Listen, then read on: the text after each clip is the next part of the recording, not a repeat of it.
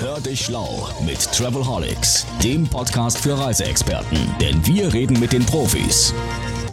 Travelholics, der Podcast für Touristiker. Herzlich willkommen zur Episode 41. Mein Name ist Roman Borch und ich produziere und hoste diesen Podcast. Diesmal bin ich nach Hamburg gefahren, um Marlise Kalthoff zu treffen.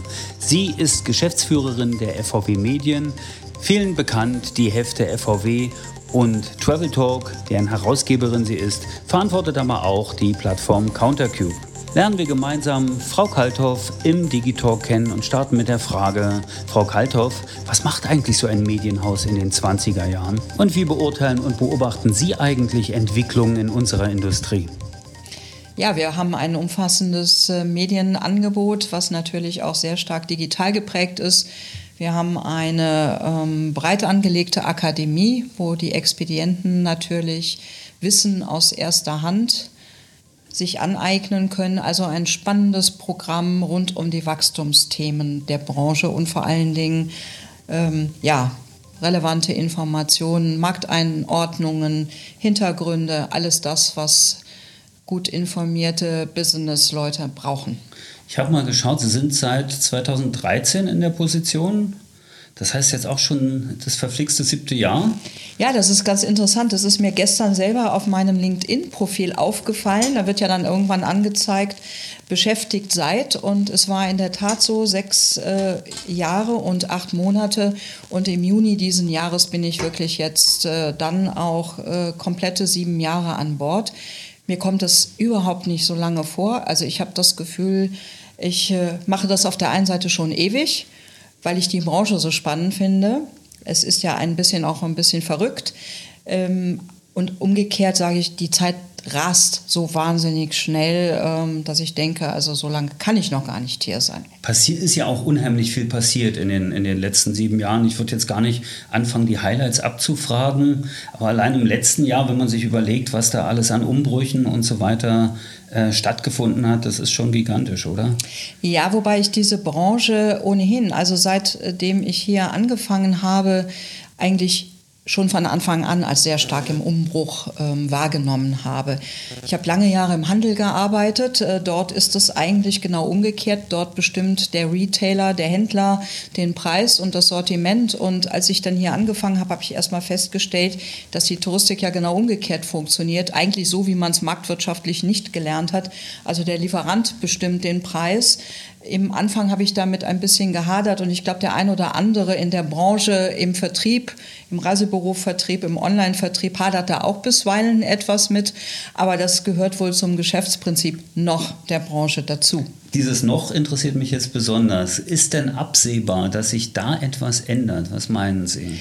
Also ich weiß nicht, ob sich etwas ändert. Es gibt die Diskussion ja, weil auf der europäischen Ebene ja eine komplett andere Regel herrscht und Deutschland ja so ein bisschen eine, eine Insel bildet. Aber Deutschland bildet natürlich in vieler Hinsicht weil die Marktstruktur so ist wie bei uns mit knapp 10.000 Reisebüros, ob das jetzt ein paar weniger oder ein paar mehr sind, ist das natürlich eine ganz andere Struktur als in England, in Skandinavien oder in Frankreich.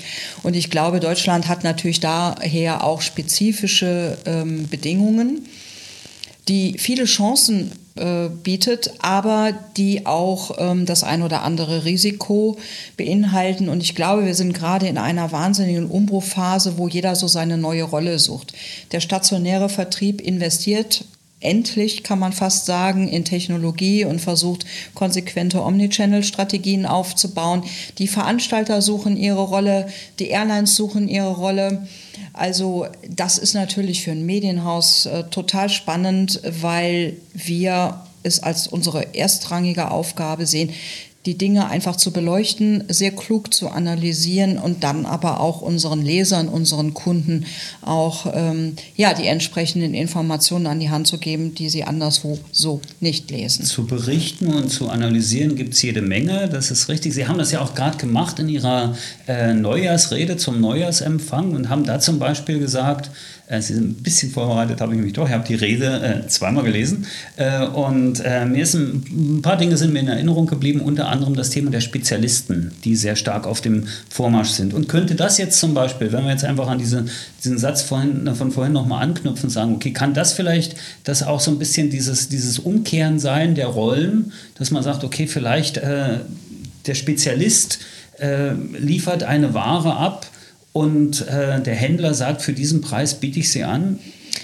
Also ich glaube, diese ähm, Entwicklung der Spezialisten, die erleben wir ja in vielen Branchen. Ähm, das gilt übrigens auch für den Lebensmittelhandel. Dort ist das Thema Regionalität in den letzten Jahren ja extrem gewachsen.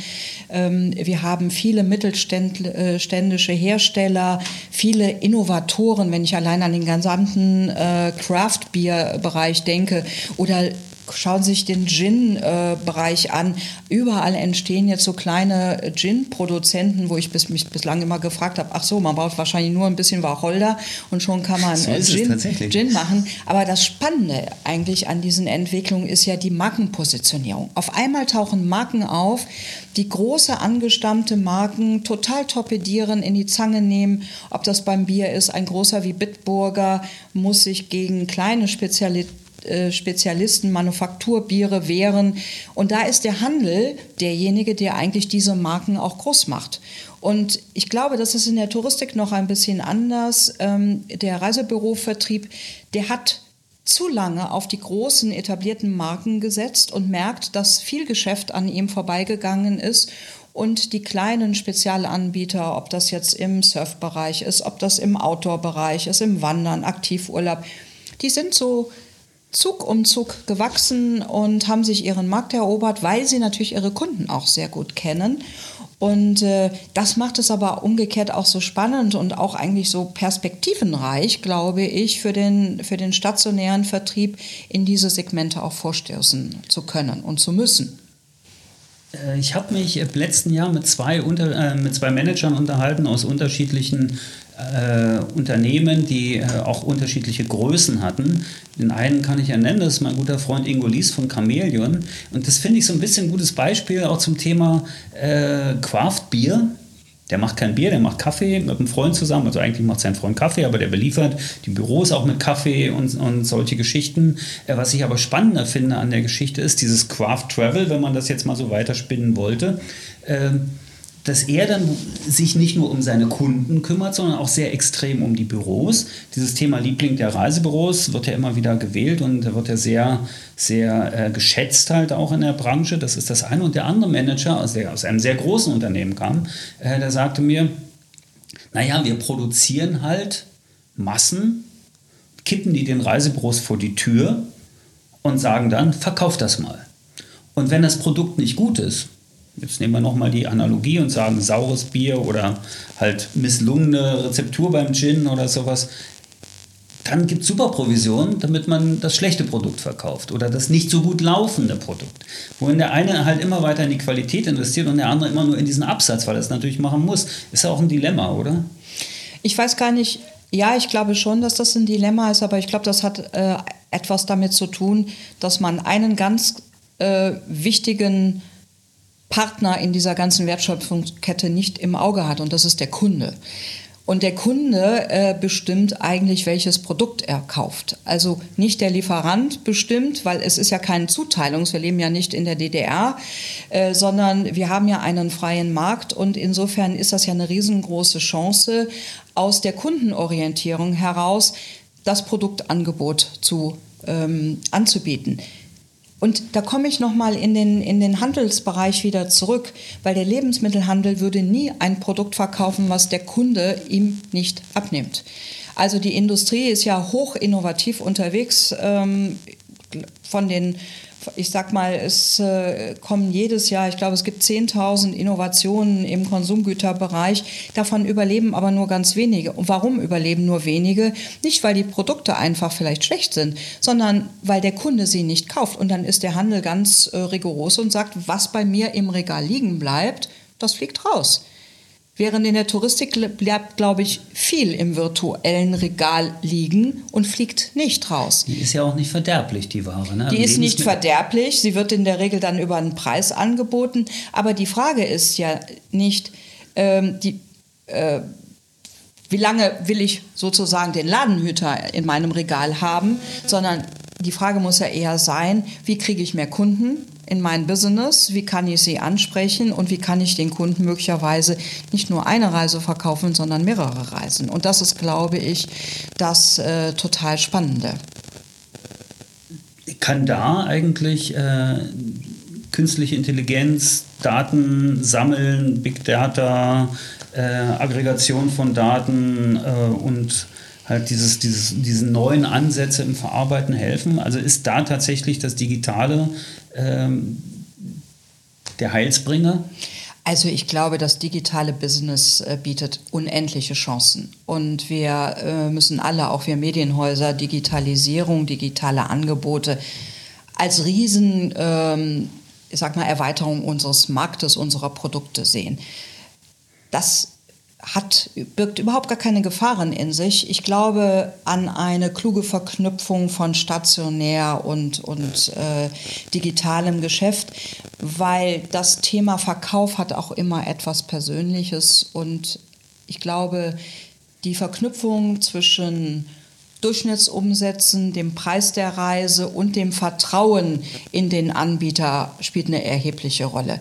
Ich kann jederzeit ein Produkt für 3,99 mal im, im Netz buchen, aber bevor ich 3.000, 4.000, 5.000 Euro ausgebe, möchte ich ein richtiges Produktversprechen haben. Ich möchte einen vertrauenswürdigen Partner haben, einen Partner, äh, den ich kenne denn ansonsten bezahle ich nicht einfach 4.000, 5.000 Euro für eine Reise. Und das ist, glaube ich, der gesamte ähm, Fokus, mit dem sich die Branche ein bisschen stärker auseinandersetzen sollte, aus meiner Sicht, weil das Thema Low Price und verlässlicher Preis in einem Massenmarkt, den wird es immer geben. Und das ist auch wichtig so, das glaube ich schon. Aber die Frage ist ja, wo kommt die künftige Wertschöpfung her und wo kann ich Profilspitzen setzen, wo kann ich ganz neue Kunden für mich begeistern. Machen das die Startups? Ich nehme mal Startup einfach als, als Überbegriff für neue äh, Marktteilnehmer. Äh, machen die das besser oder anders aus ihrer Betrachtung? Also das glaube ich nicht. Ähm, ich glaube, die Startups bringen etwas mit, einfach dieses ja, das Thema äh, oder das, äh, der Begriff der Disruptivität ist so abgegriffen. Aber ich glaube, es macht immer Sinn, mit einem frischen Blick in einen Markt zu kommen. Man muss ja eins mal sehen, die Startups konzentrieren sich. Also ich habe lange über diesen, diesen Fall Tourlane nachgedacht. Tue ich auch immer wieder und ich spreche auch gern drüber, muss ich sagen. Weil ich finde das hochspannend. Da sind zwei Berliner, die haben die Idee, Manufakturreisen auf der Langstrecke anzubieten und sammeln da binnen anderthalb Jahren 70 äh, Millionen Euro für ein, wo man sich normalerweise fragt, das ist ein Business, das kann jedes Reisebüro machen, kann sich hinsetzen und äh, maßgeschneiderte Reisen zusammenstellen und dann auch verkaufen. Das findet man aber als Investor dann offensichtlich ziemlich unsexy, während man zwei Berliner die mit so einer Idee starten, 70 Millionen Euro sozusagen auf dem Silbertablett äh, serviert. Womit hat was, das was zu tun? Erstmal, die glauben an ihre Geschäftsidee. Die sind munter unterwegs und äh, natürlich digital, was offensichtlich bei Finanzinvestoren einfach besser zieht als irgendein stationäres Geschäft, was keine Vision oder was keine Strategie entwickelt hat. Aber das ist ja nur der eine Teil. Ich glaube, der andere Teil ist, dass der Reisevertrieb sich einfach auch zum Teil unter Wert verkauft, zum Teil aber auch sich unter Wert präsentiert. Und man muss ja einfach auch nur mal durch die Straßen gehen. Sind wir mal ganz ehrlich, so manches Reisebüro sieht jetzt einfach auch nicht so klasse aus und so sexy aus, dass ich da jetzt unbedingt reingehen muss.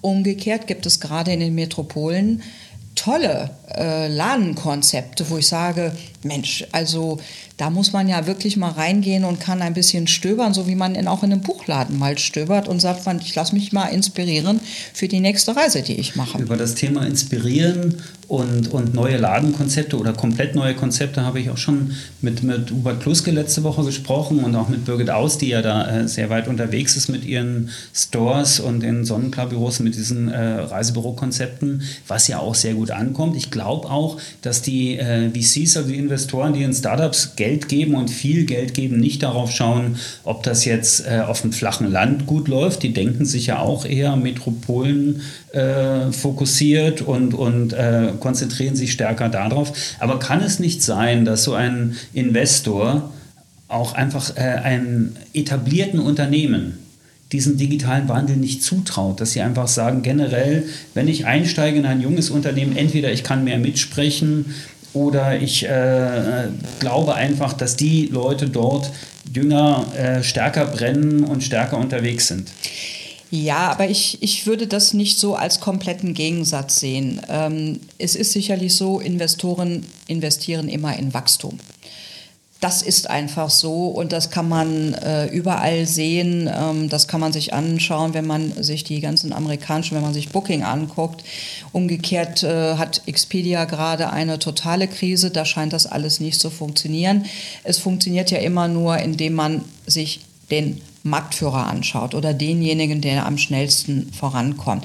Umgekehrt ist auch natürlich auch wahnsinnig viel Geld auf dem Markt, was in, angelegt werden muss. Und dann kommt es halt darauf an, wem erzähle ich welche Story und was steckt da auch für Persönlichkeit hinter.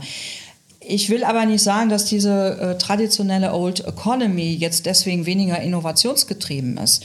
Das glaube ich einfach glaube nicht. Ich, nicht ja. glaube, man muss da auch nicht den großen Hype draus machen, man muss es aber sehr aufmerksam beobachten, was da gerade passiert und man muss die richtigen Schlussfolgerungen daraus ziehen.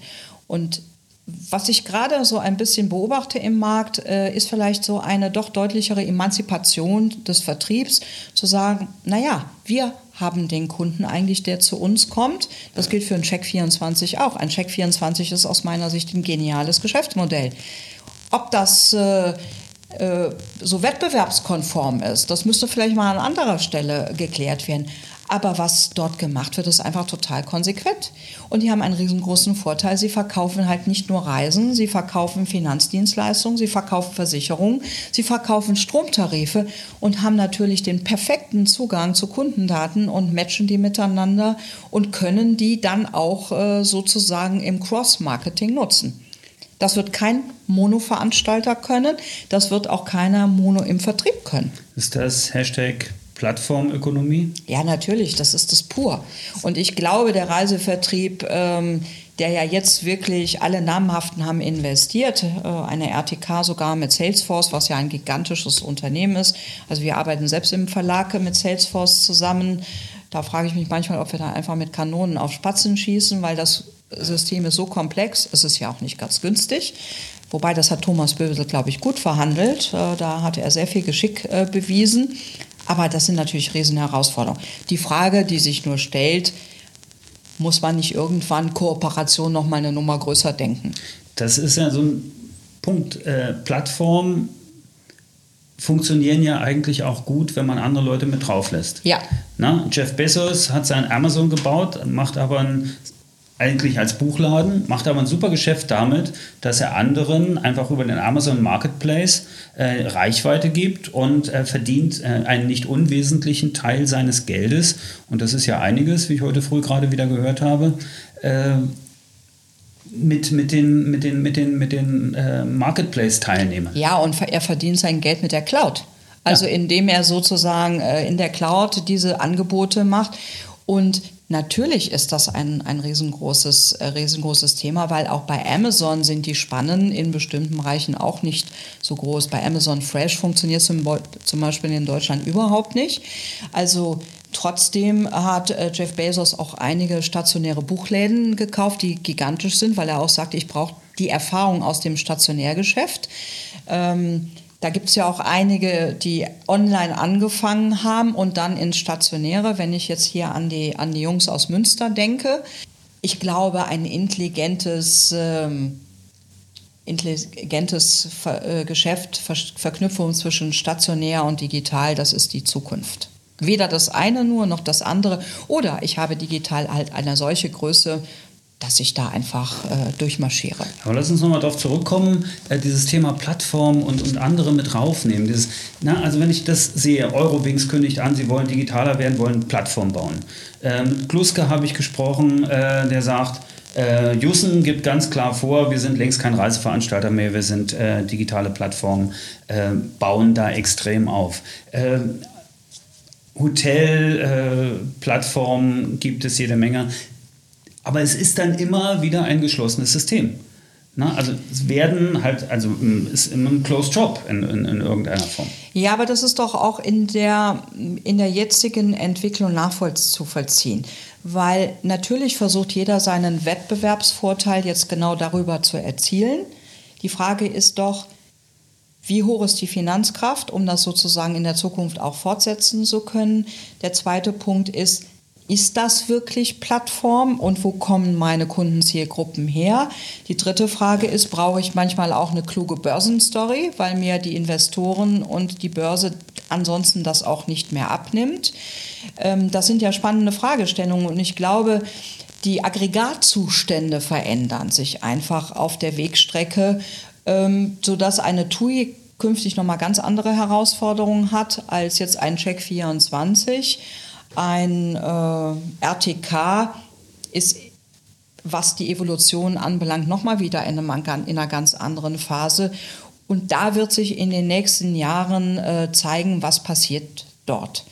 Natürlich versucht eine Eurowings sofort an den Kunden ranzukommen, eine Lufthansa versucht an den Kunden heranzukommen, aber ich glaube, viele Dinge sind einfach auch nur Szenarien, die da gezeichnet werden, weil das würde ja bedeuten, dass der Kunde jetzt bei Lufthansa seinen kompletten äh, von der Customer Journey vom, vom, vom Pre-Sale bis zum After-Sale irgendwie auf einmal quasi seine Bedürfnisse über eine Lufthansa-Plattform. Das ist ja so ein bisschen das strategische Ziel. Ja, ne?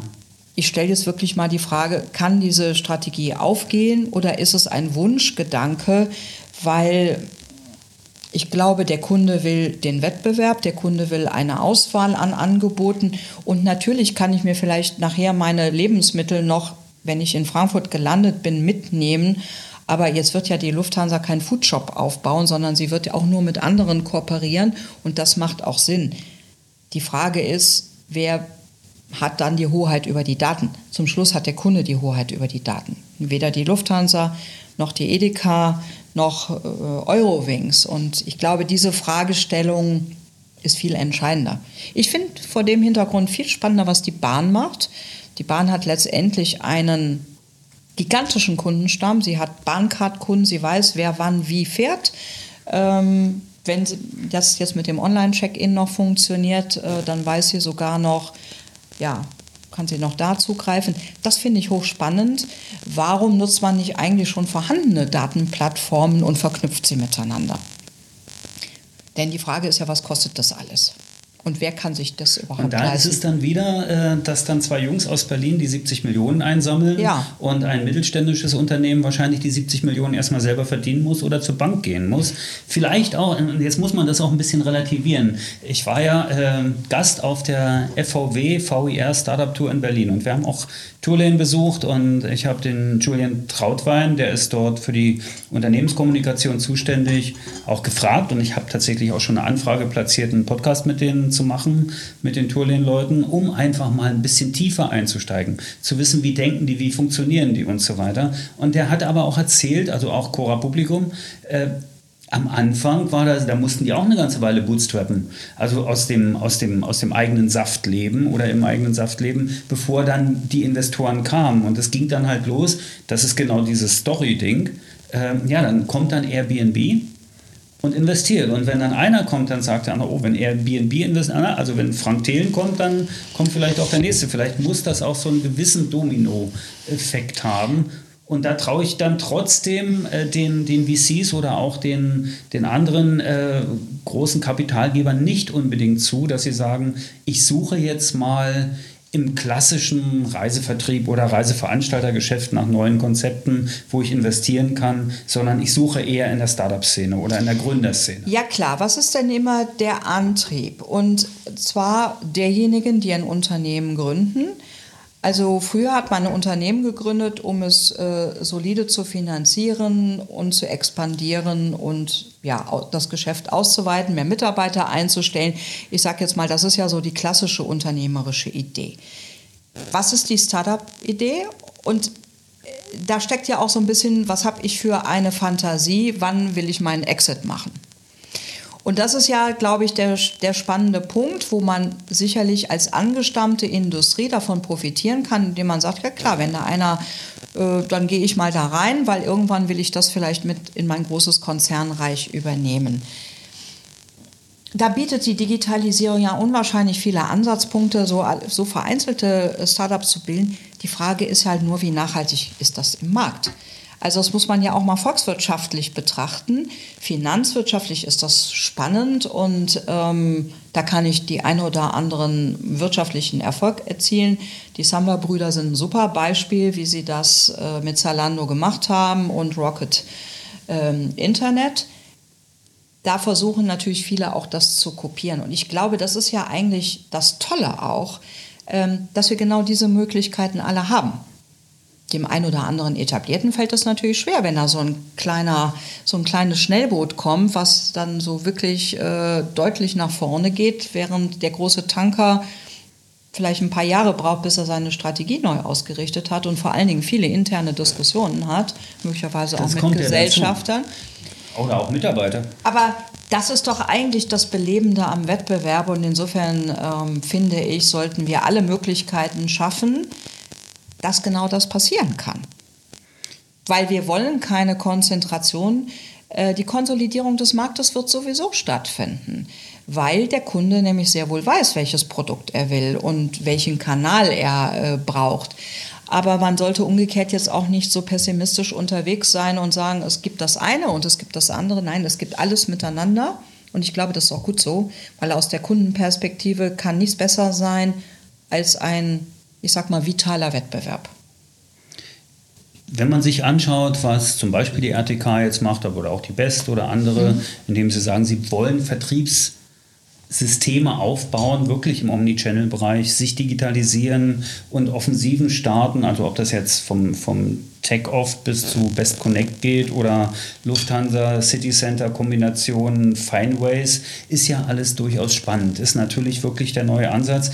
Äh, meinen Sie denn, dass der der Markt, also ich rede jetzt von den stationären Reisebüros, von den 10.000, die wir, rund 10.000, die wir haben. Ist der dafür bereit? Das ist, eine, das ist eine spannende Frage, die sich wahrscheinlich jeder in der Unternehmensetage der RTK Best und auch bei LCC äh, stellt. Und ich glaube, die Frage muss auch konsequent gestellt werden, weil es gibt wahnsinnig tolle Unternehmer in der Reisebranche.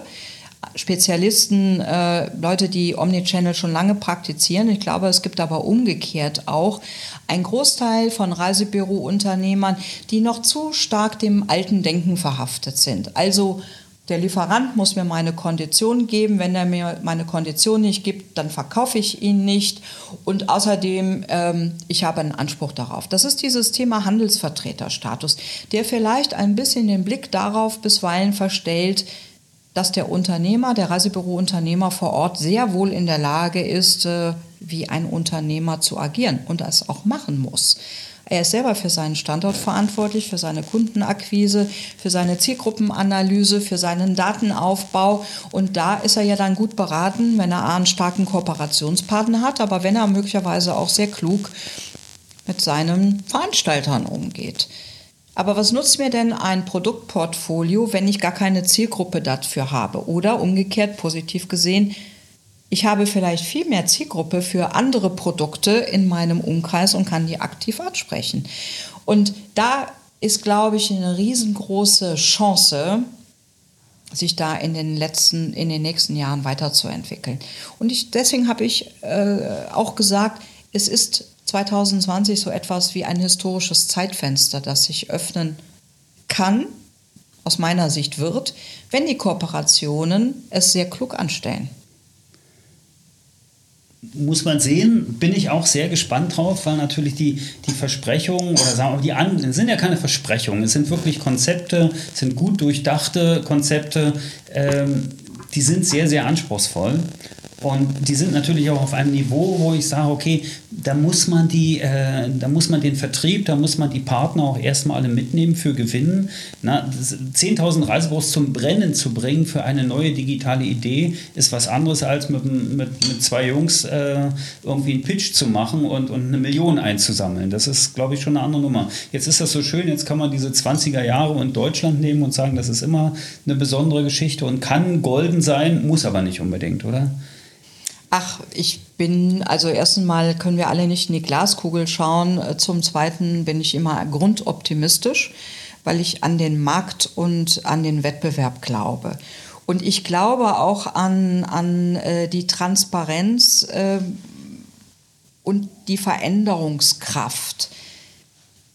Wer sich natürlich nicht verändern will, der wird sich auch nicht verändern. Aber warum, warum sollte das so sein? Ein Unternehmer will immer nach vorne. Ähm, und äh, insofern glaube ich, man muss die ganzen Vorteile darstellen. Manches geht nicht so schnell. Das erleben wir Medienhäuser ja auch. Sind wir doch mal ganz ehrlich. Wer hat denn seine Daten wirklich letztendlich im Griff? Wir arbeiten genauso an unseren Vertriebsdaten und unserer, unserer Kundenansprache und Leseransprache wie ein Reisebüro, wie die Lebensmittelhändler. Wir haben alle dieselben Themen. Ich glaube, wir haben alle dieselben Themen und wenn wir unser E-Mail-Marketing anschauen und das, was wir jetzt auch bekommen, also ich selber habe jetzt auch eine Reise äh, gebucht, ich glaube, meine zweite Pauschalreise. Im ganzen ähm, Leben die zweite Pauschalreise? Ja, im zweiten Leben. Ja, früher sind wir, als unsere Tochter noch klein war, sind wir viel in den Robinson gefahren, was immer klasse war, aber auch nur Robinson im Winter, weil es einfach super sportlich und super Angebot war. Aber ansonsten, wir sind immer äh, individuell gereist. Äh, aber jetzt reise ich mit meiner sehr geschätzten Tante und wir haben eine Reise äh, pauschal gebucht bei der TUI. Und was bekomme ich an Mails? Ja, buchen Sie doch bitte 2020. Wir würden uns freuen, wenn Sie wieder mit uns reisen. Wo ich dann sage, ich habe doch schon bei der TUI eine Reise gebucht und übrigens auch übers Reisebüro, wo ich dann sage, funktioniert auch noch nicht so richtig. Ohne also äh, insofern ähm, haben wir alle unsere Ausgaben und ich finde, es wäre jetzt auch vermessen zu sagen, also aus meiner Warte heraus, die, diejenige, die wir als Medien äh, die Branche beobachten, naja, das muss man alles im Griff haben. Ich glaube, alle sind auf dem Weg. Alle haben noch nicht den Stein der Weisen gef gefunden. Äh, von Check24 bekomme ich auch dann halt äh, was ich auch interessant fand, habe ich noch nie eine Reise gebucht bekommen, aber trotzdem permanent Angebote, um einen Gutschein einzulösen, frage ich mich jetzt auch, woher die meine Daten haben. Überlasse ich jetzt auch mal anderen diese Interpretation. Also wir merken noch, dass da ganz viel äh, im Markt gerade passiert. Aber nun ist ja das Medienhaus nicht nur Beobachter, sondern ist ja auch Begleiter. Na, neben der FVB und Travel Talk gibt es den Countercube. Das heißt, Ganz konkret werden Reisebüros von dem Haus hier in Hamburg ja auch fit gemacht für diese Zukunft. Ja. Na, reden wir einfach mal ein bisschen darüber, weil es ist ja für die Leute, die zuhören, sicher auch interessant. Was haben sie zu erwarten? Was gibt es eigentlich? Wovon wissen viele noch gar nicht, dass es das gibt? Und welche Innovationen gibt es gerade? Naja, wir haben schon ja in den letzten Jahren sehr viel in das ganze Thema Destinationsinformation investiert, weil wir auch sagen, der Kunde kommt ja mit einer bestimmten Erwartungshaltung, ich sag jetzt mal, an den Counter und sagt, ich habe mir da schon mal verschiedene Dinge angeguckt. Und da sind wir uns doch alle einig, keiner kann alles wissen. Das heißt, er braucht einfach einen verlässlichen Informationspartner, wo schon mal die wichtigsten Dinge kuratiert sind weil natürlich gibt es die Hotspots, aber es gibt darüber hinaus ja auch sehr viele weitergehende Informationen zu den einzelnen Destinationen. Wenn ich nach Südafrika reise, wenn ich äh, Golfsport betreiben will, wenn ich irgendwo toll tauchen will, dann kann ich auch vom Reisebüro nicht erwarten, dass sie das alles im Kopf hat, sondern dann geht sie auf traveltalk.de und findet im Grunde genommen relevante Informationen genau zu diesen Destinationen. Und das ist unsere große Aufgabe, das in den nächsten Jahren, das sehen wir auch, machen wir auch mit Leidenschaft, da sind wir auch im Team mit Leidenschaft dabei, genau diese Informationen zu kuratieren und, ähm, und weiter anzufüllen. Und das braucht der Reisevertrieb, der verbraucht verlässliche Informationspartner. Genauso wie er genau wissen muss, was passiert in den Kooperationen und wo liegen eigentlich die Vorteile zwischen dem einen und dem anderen. Und das ist genauso unsere Aufgabe oder die Aufgabe der Redaktion, das einfach aufzubereiten, damit es so etwas wie einen Kompass gibt, damit sich der Reisevertrieb daran orientieren kann. In dem schönen Buch Disrupt Yourself von Christoph Käse, der ja auch Journalist ist, also Medienmann, äh, berichtet er ganz schön darüber, dass er auf einem Bloggertreffen war und dort festgestellt hat, dass vielleicht der Beruf des Journalisten von den Bloggern und Influencern und so weiter äh, irgendwann mal vernichtet werden könnte. Hat sich nicht bewahrheitet bis jetzt, diese Geschichte glücklicherweise. Aber trotzdem, wie würden Sie denn die, die Relevanz von sozialen Netzwerken, gerade als Informationsplattform und gerade konkret für unsere Industrie, nämlich für die Reiseindustrie, bewerten, wenn ich mir anschaue, was in bestimmten Gruppen passiert, was in bestimmten äh, äh auf bestimmten äh, Facebook-Seiten passiert oder, oder ähnliches. Ist da nicht auch wieder das Thema Need for Speed? Also man muss da extrem schnell sein, was jetzt die Frequenz und äh, angeht, was, was Posten oder was Content äh, verbreiten angeht, aber auch was Qualität angeht?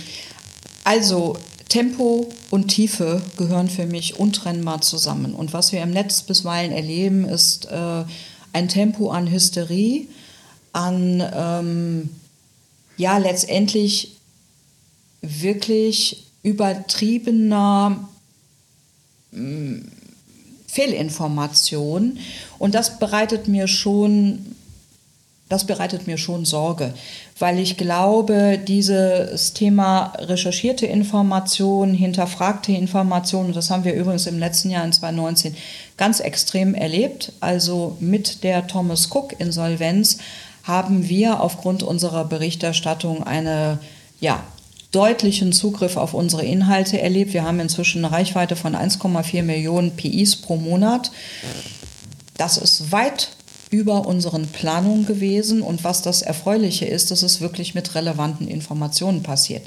Nicht mit Bildergalerien oder netten Hotspots, die man sich anschaut, sondern wirklich mit tiefer äh, Recherche und gut aufbereiteten Inhalten. Und das zeigt natürlich, dass alle irgendwann einen verlässlichen Medienpartner brauchen. Ich kann mir viele Informationen im Netz zusammensuchen. Das machen auch viele und das werden auch weiterhin viele machen. Das ist auch vollkommen in Ordnung. Aber immer dann, wenn es um Relevanz geht, wenn um Dinge, um Einordnung geht, dann landen sie halt bei uns. Dann landen sie bei FVW, dann landen sie bei Travel Talk und das ist auch gut so. Ist denn äh, der Need for Speed, klar, das ist das eine. Das andere, die andere Challenge, die ich sehe, ist aber, wo kommt der Content her? Wie schnell kann Content generiert werden? Ja, was heißt denn eigentlich Content? Ich äh, tue mich immer ein bisschen schwer mit dem Begriff, weil ein Hotelkonzern sagt, ich habe Content. Medienhäuser sagen, sie haben Content. Bei dem einen ist es das Bett, bei dem anderen ist es die Information. Also ähm, ich tue mich immer ein bisschen schwer mit diesem Begriff. Ich glaube, es äh, kommt darauf an, äh, zum richtigen Zeitpunkt wirklich mit den richtigen Informationen beim Leser zu sein. Und auch umgekehrt unseren ähm, Kunden auch das richtige Nutzwertangebot zu geben. Und da muss man schnell sein und da sind wir auch schnell, aber wir sind auch nicht oberflächlich. Und ich sage dann immer, Tiefe kommt vor Tempo. Manchmal sind wir äh, auch, ja, ich sag mal, schnell und tief unterwegs. Das sind sozusagen die, das ist eigentlich das, was wir anstreben müssen, aber sind wir mal ganz ehrlich, das können wir nicht immer. Und das müssen wir auch nicht immer weil mir ist es wichtig, dass wir ein verlässlicher Medienpartner sind und äh, dass wir die bestimmten Dinge einordnen. Was wird konkret für die Expedienten im, in, im 2020 passieren, um sie äh, Also wir haben äh, sozusagen unser journalistisches Informationsangebot mit dem Nutzwertangebot unter Travel Talk im Countercube sehr gut gebündelt. Wir werden das weiter ausbauen. Ähm, wir nutzen die Inhalte, die wir heute schon haben, die wollen wir viel stärker noch digital attraktiv aufbereiten und greifbar machen. Wir sind ja heute schon in einigen Intranets auch mit unserem Informationsangebot ähm, präsent.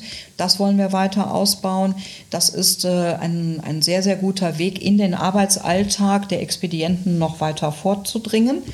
Und ich glaube, diese dieser konsequente digitale Weg, weil jeder sitzt an seinem Desktop, das ist einfach eine ideale Möglichkeit, um noch stärker auch an unsere Leser und Kunden heranzukommen. Klingt spannend. Äh, sind denn auch neue Formate angedacht? Ja, ja, wir, wir planen neue Formate für die FVW. Ich will da noch nicht allzu viel verraten, aber gerade was das ganze Thema äh, Marktentwicklung anbelangt, äh, Umsatzentwicklung, wir wollen da unseren Lesern einen stärkeren Einblick, aktuelleren Einblick in die, in die Umsatzentwicklung des Marktes gehen. Wer wächst, wer verliert. Wir haben gerade ähm, das neue Dossier, Veranstalterdossier fertiggestellt. Das kommt nächste Woche auf den Markt. Da hat Klaus Hildebrand nochmal mit dem Redaktionsteam sehr gut äh, analysiert, wer ist eigentlich im letzten Jahr gewachsen, wo gab es Zurückhaltung und das sind natürlich so spannende Dinge. Da sind wir der verlässliche Datenpartner. Gehen wir davon aus, dass Sie die Zahlen schon kennen. Gibt es da Überraschungen? Ähm, nein, ja, es gibt insofern schon Überraschungen, ähm, dass äh, das Marktwachstum insgesamt im organisierten Bereich sozusagen leicht ist, äh, leicht gewachsen ist. Äh, wir gehen da von einem Marktwachstum von 1,8 Prozent aus. Ich will noch nicht allzu viel verraten, weil das wird dann wirklich auch im Dossier und auf fvw.de auch nochmal nachzulesen sein. Aber natürlich bleiben die klassischen Herausforderungen. Wie schafft es der organisierte Markt, den Bereich des erdgebundenen Reisens stärker an sich zu binden? Der Spezialveranstalter, die Herausforderungen bleiben eigentlich auch 2020 dieselben. Aber vielleicht ist die Branche insgesamt ein bisschen weiter, weil das Bewusstsein gewachsen ist, die Strukturen jetzt zunehmend geschaffen werden, auch bestimmte Dinge buchbar zu machen und alle arbeiten daran und ich glaube, das ist auch der richtige Weg. Stichwort Nachhaltigkeit, dritte Challenge für dieses Jahrzehnt oder für die Zeit äh, generell, für die Zukunft. Äh, heute kam ja diese interessante Zahl von der FUR, glaube ich, dass die Relevanz von Nachhaltigkeit bei der Urlaubsplanung in Deutschland gar keine so große Rolle spielt, wie alle denken? Ach ja, wissen Sie, das sind immer diese Sonntagsumfragen. Ähm, die kennt man beim Thema Bio, die kennt man beim Thema Klima. Ich bin fest davon überzeugt und das zeigen ja auch ähm, die Investorenanforderungen, dass das Thema Klima eines der Hauptthemen für den Vertrieb und für die Veranstalter und für die Airlines sein wird. Das liegt schon allein daran, dass es eine politische Agenda gibt. 2030 ist nicht mehr allzu weit hin. Und wir haben eine erbitterte Debatte über CO2-Reduktion, vollkommen zu Recht. Wir haben eine Fridays for Future-Bewegung, die Druck ausübt und das ist eine neue Generation, was ich übrigens gut finde, dass wieder eine politische ähm, Generation auf die Straße geht. Welche Konsequenzen daraus gezogen werden, ist ja was anderes. Aber wir haben uns über Jahre hinweg beklagt darüber, dass äh, wir eine unpolitische junge Generation haben. Und wir selber sind auch nicht ganz unschuldig daran, sage ich jetzt mal, als die Babyboomer-Generation. Und deswegen finde ich das spannend, dass es wieder Generationen gibt, die uns herausfordern. Ähm, allerdings äh, müssen sich alle um den Diskurs bemühen und den Dialog. Und ich glaube, das wird an der einen oder anderen Stelle ein bisschen unglücklich gemacht. Ich finde auf der einen Seite Ignoranz bei der Fridays for Future Bewegung, auf der anderen Seite aber auch Ignoranz in den Wirtschaftsetagen. Und ich glaube, diese Umfragen helfen alle nicht weiter. Jeder muss sich seine eigene Agenda geben. Jeder muss sagen, es wird darauf hinauslaufen, dass das konsumrelevant bleibt. Die Fashionbranche hat sich dem massiv gestellt. Die Konsumgüterbranche stellt sich, also der ökologische Fußabdruck ist in allen Wirtschaftsbereichen ein, ein riesengroßes Thema und ich glaube, die Reisebranche kann sich dem nicht entziehen und sollte sich dem auch nicht entziehen. Vielleicht dazu nochmal, sehen Sie denn die deutsche Reiseindustrie oder Touristikindustrie entsprechend gut aufgestellt und vorbereitet für diese Geschichte oder ist das eine offene Flanke für Angreifer? Also ich finde, die Reisebranche ist sehr gut aufbereitet, weil sie in der Vergangenheit schon viele Krisenthemen ähm, identifiziert hat. Die Frage ist immer, äh, wie stark wird das nach außen hin kommuniziert? Ähm, wie stark wird das in die politische Willensbildung mit eingebracht? Ich glaube, da gibt es äh, durchaus Möglichkeiten, mehr Mut zu zeigen, auch mehr in die Debatte einzusteigen. Das kann man wesentlich offensiver machen. Wir können auch darüber diskutieren, äh, wie sich Airlines aufstellen müssen. Man kann auch den Mut mal haben, auch der Politik zu sagen, so, das sind unsere Maßnahmen. Ähm, wenn wir weiterhin in einer globalen Welt leben, und wir wollen, glaube ich, alle in einer globalen Welt leben, dann hat das auch gewisse Konsequenzen und da muss man dann auch zu stehen. Und man kann auch sagen, wir beschäftigen uns mit dem Thema und wir arbeiten natürlich äh, daran, alle die umfeldfreundlicheren Technologien einzusetzen. Aber zum jetzigen Zeitpunkt begeben wir uns auf einen Weg und dazu kann man auch einfach mal mehr Mut haben und das auch sagen. Absolut. Kann ich nichts hinzufügen, außer vielleicht die Frage, die ich in diesem Jahr 2020 immer zum Schluss stelle bei einem Podcast. Rechnen wir mal zehn Jahre weiter. Reisen 2030. Wie wird das aussehen in Ihrer Fantasie, in Ihrer Einschätzung? Ich glaube, freie Gesellschaften ähm, sind prädestiniert zu reisen. Die Menschen wollen die Welt entdecken und das wird sich nicht verändern. Es wird sich sicherlich verändern, wie sie die Welt entdecken.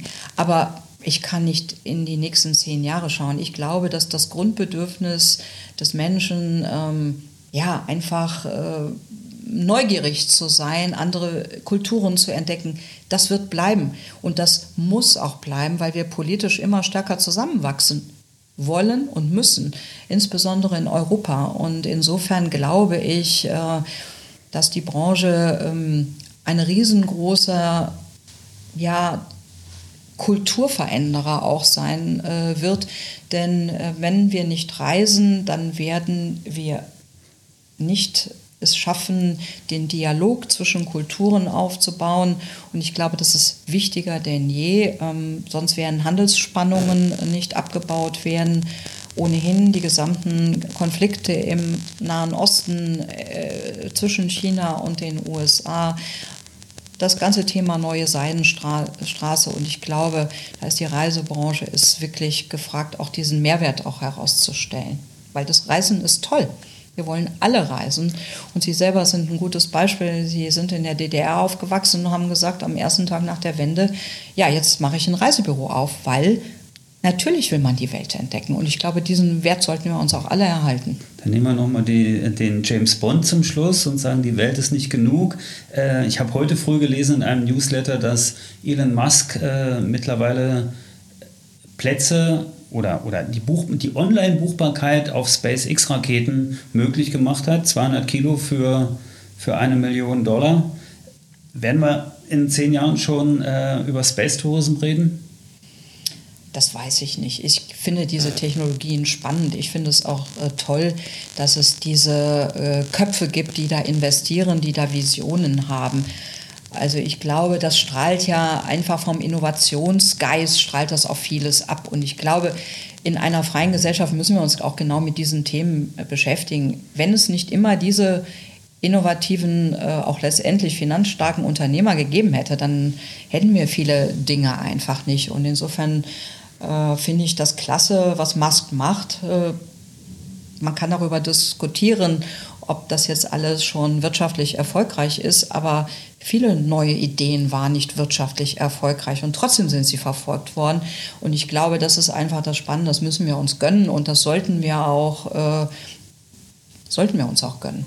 Perfektes Schlusswort. Vielen Dank, Marlise Kalthoff äh, im Travelholics Podcast. Danke fürs Gespräch, hat mir viel Spaß gemacht. Ja, vielen Dank, Herr Borch, mir ebenfalls. Ähm, hab einfach mal wieder äh, auch jetzt entdeckt, wie spannend und wie vielfältig diese Branche ist. Ja. Also herzlichen Dank auch Ihnen. Danke und danke fürs Zuhören. Ciao. Bis zum Schluss gehört? Großartig. Danke und bis zur nächsten Episode von Travelholics, dem Podcast für Touristiker.